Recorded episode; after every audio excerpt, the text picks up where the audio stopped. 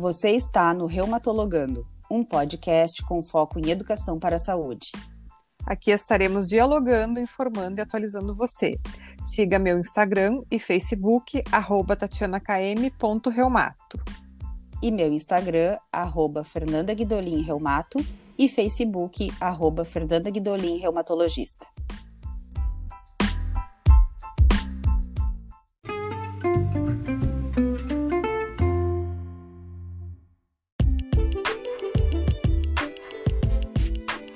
Olá, sejam bem-vindos a mais um episódio do nosso podcast Reumatologando.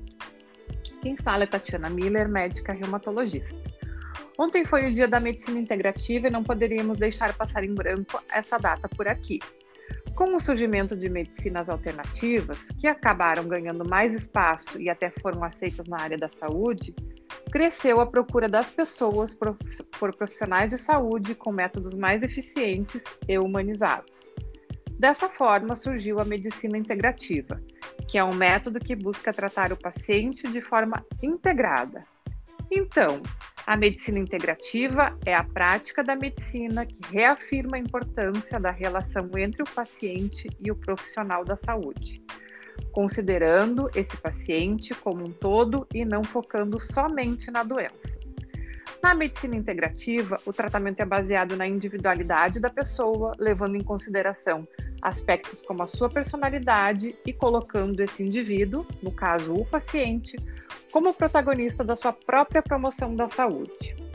O tratamento que é feito de forma multidisciplinar, os profissionais envolvidos têm como principal objetivo alcançar as melhores condições para o paciente visando não somente a cura da doença em questão, mas principalmente a melhora na qualidade de vida. A melhora da qualidade de vida é especialmente importante em pessoas com doenças crônicas.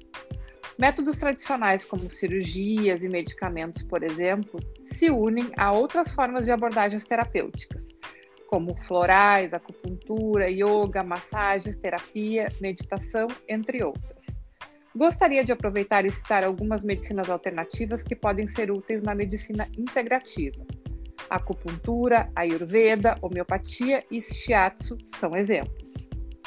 O tratamento mais amplo proposto pela medicina integrativa é aquele que não enxerga só a doença existente, mas sim amplia sua visão para uma boa saúde, para o equilíbrio e para a prevenção por toda a vida melhorando os aspectos físicos, emocionais, psicológicos e até mesmo espirituais dos pacientes.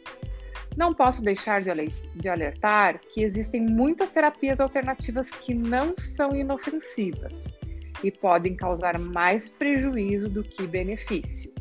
Então, antes de qualquer novo tratamento, sempre é bom compartilhar com a sua reumatologista, pois ela poderá lhe indicar qual o melhor para você.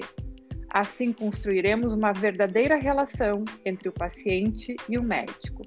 Um abraço e até o nosso próximo episódio.